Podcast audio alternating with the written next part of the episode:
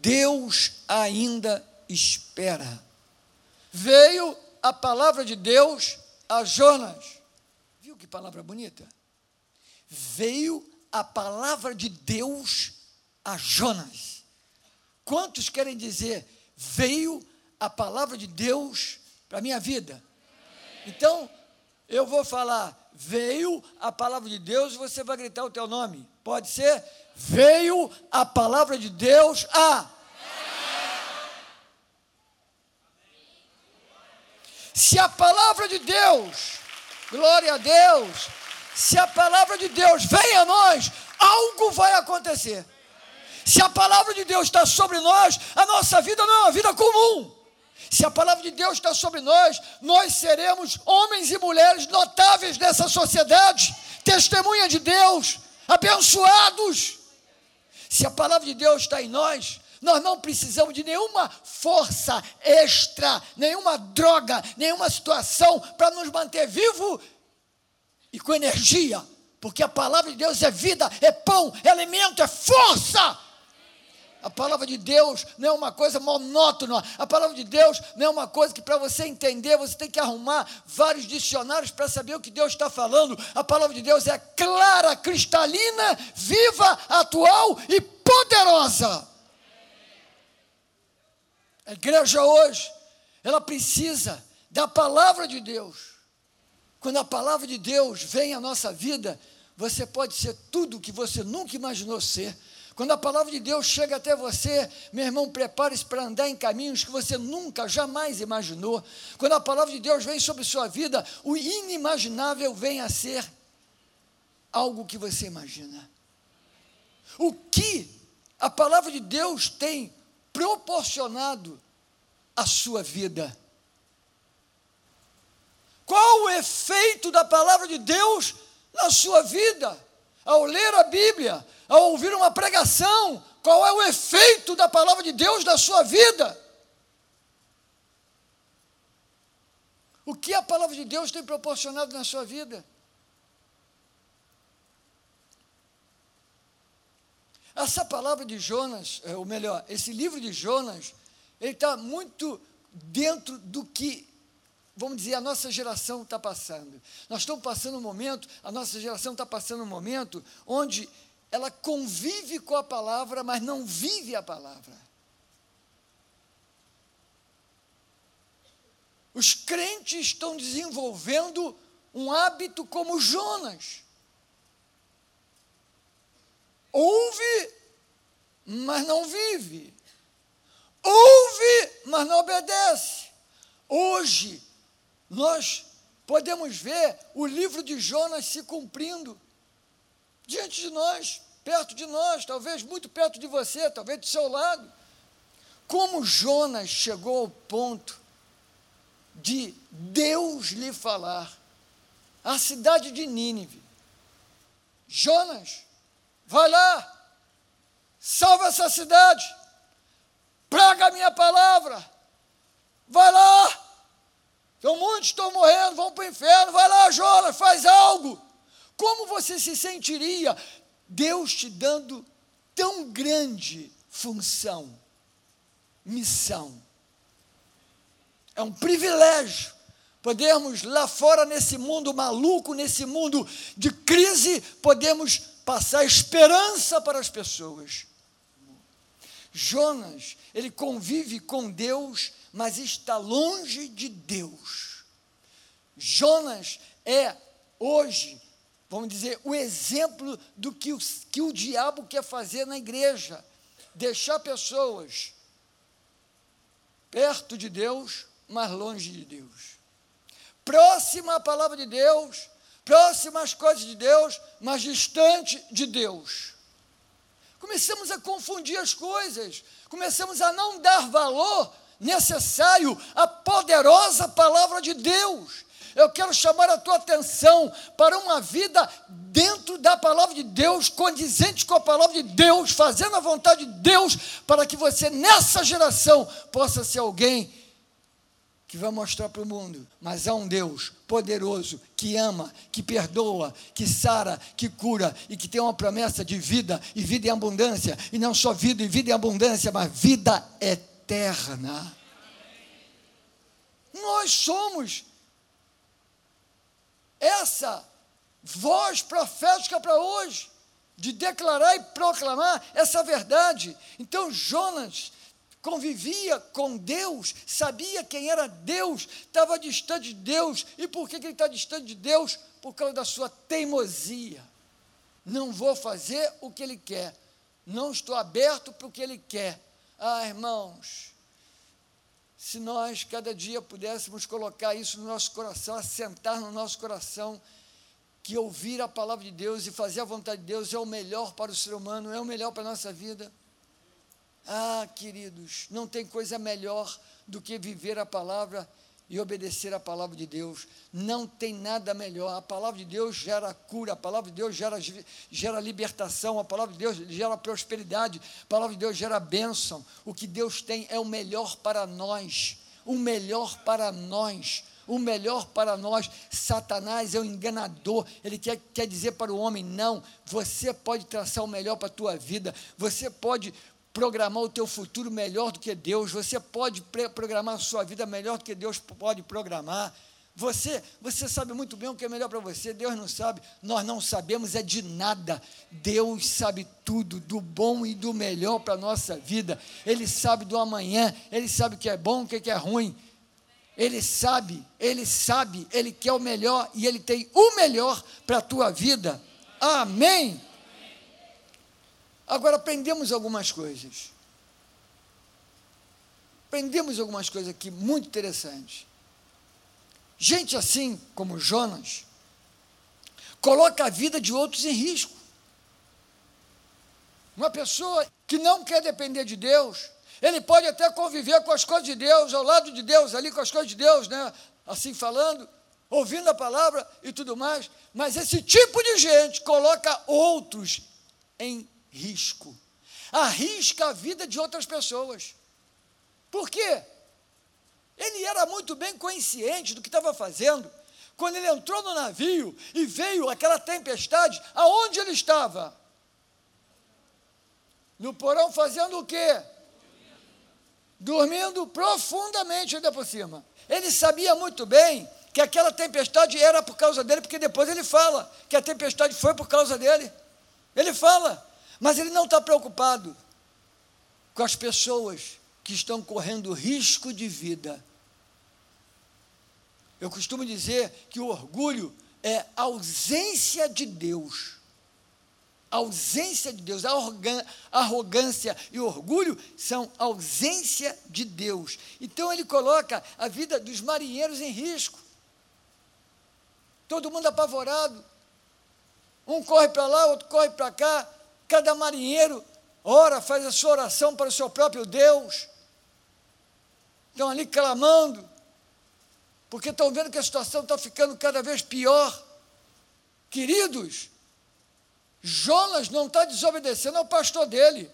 Jonas não está desobedecendo a, a, a, a, orientação de alguém que lhe deu. Jonas está desobedecendo diretamente a Deus. A vida das pessoas que estão do lado desse homem está todo mundo em risco. Versículo 5 diz lá que eles lançaram ao mar a carga do navio. Toda a carga de navio fala de bens, de coisas valorosas. Antigamente, o principal meio de transporte era esse. De um lado para o outro, país para o outro, enfim as, as cargas iam no, no, navio. E agora os caras estão tendo que botar a carga, que é peso, estão tendo que lançar fora do navio, porque o navio está quase se despedaçando, como a Bíblia fala. Por causa de um cara, um navio está quase se despedaçando.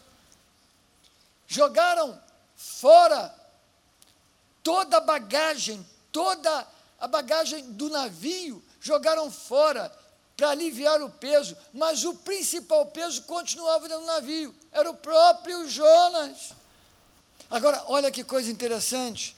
Por que, que Deus enviou aquela tempestade? Para tentar salvar um coração duro.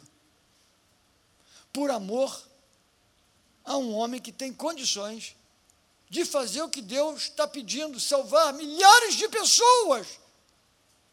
E aí, irmãos, como que é descoberto o problema do navio? Algum marinheiro se converteu e teve uma revelação? Hein? Não. Por acaso algum dos deuses dos marinheiros apontaram a causa do real motivo do navio e da tempestade? Está daquele jeito? Hein? Não. O que, que está acontecendo? Tiraram a sorte. E de repente, o nome que sai, Jonas. Sou eu. Pô, cara, brincadeira você? Por causa de você veio todo esse mal? Me diz um negócio. Quem é você, rapaz? Da onde você vem? Quem é o teu Deus? Isso o mundo tem que perguntar para nós, né? Quem é você? Quem é esse Deus que opera na tua vida? Como é que foi? Como é que aconteceu isso em você? Quem fez? Foi Jesus. Como é que foi? Qual é a tua igreja? Que horas que é o culto? Eu vou lá. Aleluia! Isso é uma coisa, é ou não é? Mas aqui é o contrário. Os caras querem saber de onde ele é. E aí Jonas, ele diz o seguinte,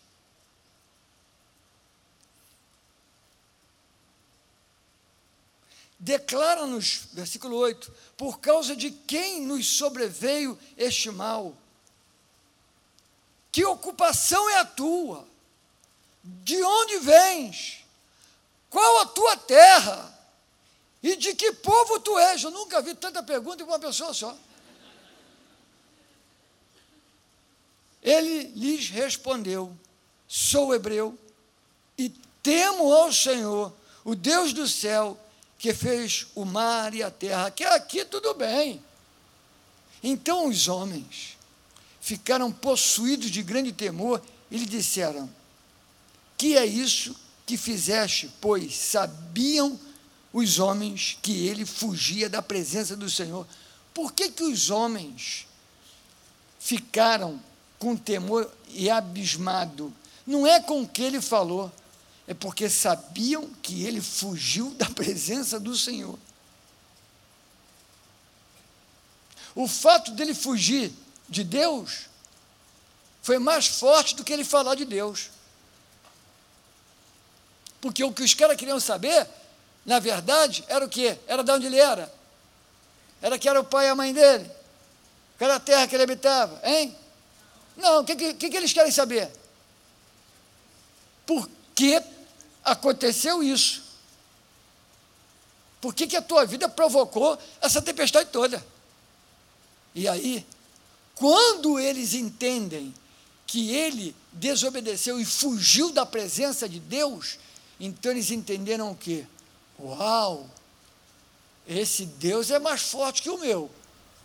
O meu Deus, eu fujo dele, volto para ele, fujo dele, volto para ele, fujo dele, volto para ele. É tudo a mesma coisa. O cara foge de Deus, olha o que aconteceu. Esse Deus é bom.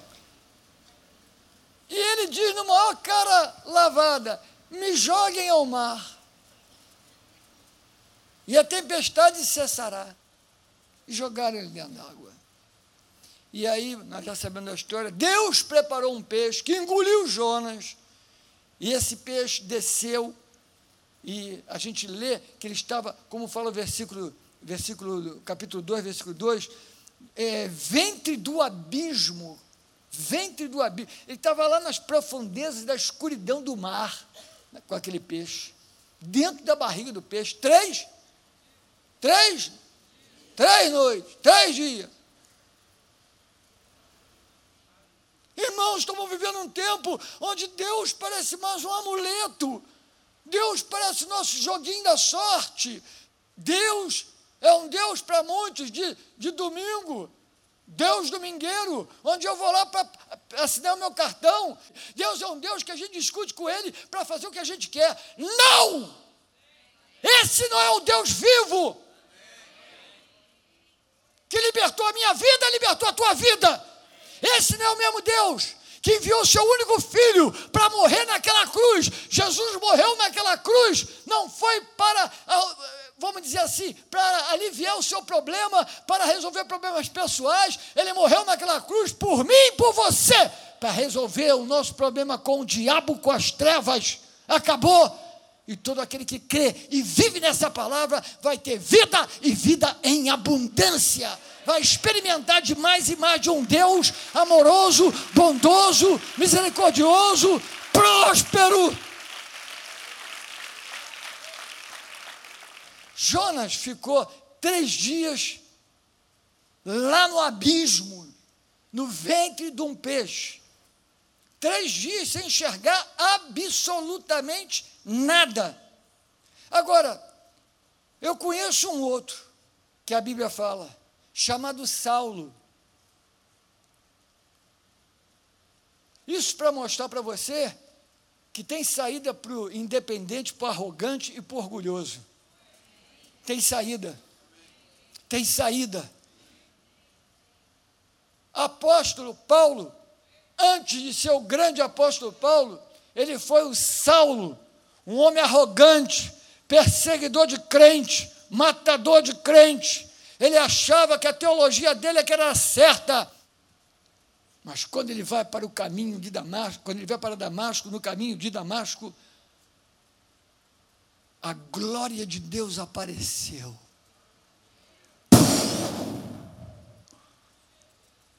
Jonas caiu do navio e foi para a escuridão. Saulo cai do cavalo e fica cego na escuridão. Jonas caiu do navio para ficar três dias sem ver nada. Saulo cai do cavalo e fica três dias cego.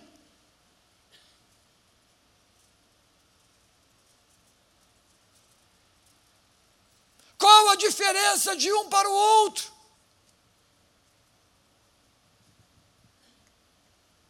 Jonas, na escuridão, ele pediu e viu a saída para seu tormento, para sua, vamos dizer, insatisfação de estar dentro da barriga de um peixe. Entenda, irmãos, Jonas sai dali para se ver livre da má situação pela qual ele passava. Jonas cai do navio para ficar três dias sem ver nada. Saulo cai do cavalo e fica três dias cego. Por quê? Deus fez Saulo ficar cego para ele enxergar quem ele era em Deus. Saulo ficou cego três dias para compreender o plano de Deus Saulo ficou cego três dias para compreender que ele seria um instrumento poderoso na mão do Senhor. E 60% aproximadamente do Novo Testamento foi ele quem escreveu. E Jonas, Jonas quer conforto, Jonas quer sair do abismo, Jonas quer sair lá de baixo para viver uma vida melhor. Mas Saulo não. Saulo está cego, mas quando ele passa a enxergar, ele já começa a pregar, ele já começa a demonstrar com intrepidez e poder quem é Deus. Ele já começa a formar discípulos, ele já começa a ser um proclamador, ele já começa a dizer: o meu viver é Cristo e o morrer é lucro. Tudo posso naquele que me fortalece nem a morte, nem a fome, nem a dor, nem isso, nem aquilo outro, nada vai me afastar do amor de Deus que está em Cristo Jesus.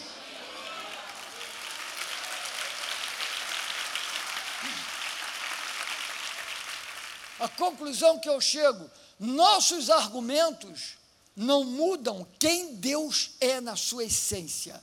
Nós é que temos que mudar para chegar a ser o que Ele quer que a gente seja. Aleluia. Outra coisa que eu aprendo: aprendo que a nossa carne não muda Deus nem a sua vontade. As desculpas que a carne dá, que fala, e não, nós estamos vivendo num mundo que não é um mundo de antigamente, mas a palavra de Deus é a mesma para hoje, e o diabo é o mesmo que destrói, mata e rouba. Não se brinca. Não podemos passar um evangelho de brincadeira, é um evangelho autêntico, vivo, de poder, em nome de Jesus. Última coisa que eu aprendo aqui, ou melhor, para terminar. Eu queria, no nome de Jesus, pedir a você: medita na tua atual situação de vida. Não continue num estado de decadência, essa noite é a noite que você vai dizer: a minha vida não vai ser puxada para baixo, a minha vida entrou em ascendência. Assim como Paulo tinha tudo que Jonas tinha e mudou de vida e foi uma bênção na mão de Deus, foi um homem super abençoado, escrevendo quase 60% do Novo Testamento. Você também vai ser uma pessoa muito abençoada, usada por Deus próspera, abençoada, e em nome de Jesus, prepara a tua vida, porque essa noite, o que, é que Deus está fazendo? Deus está nos limpando, sacudindo a árvore, tirando os frutos podres, que está tá podando os galhos para dizer para você: você vai crescer, você vai frutificar, você vai prosperar, e prepare-se, o inesperado de Deus virá para quem está preparado, para quem está diante de Deus dizendo: Eu sei que o meu redentor vive, eu sei que o meu Deus é tudo para mim, eu não vou viver uma vida dupla, eu não vou viver uma vida vida de mentira, eu quero viver para Ele. E se você vive para Ele, você está pronto para receber tudo que está na mão dele e vai cair sobre você. Ah, o céu estão abertos e bênção sem medida vai descer sobre sua vida. Você crê? Se você crê, fique em pé, vamos orar.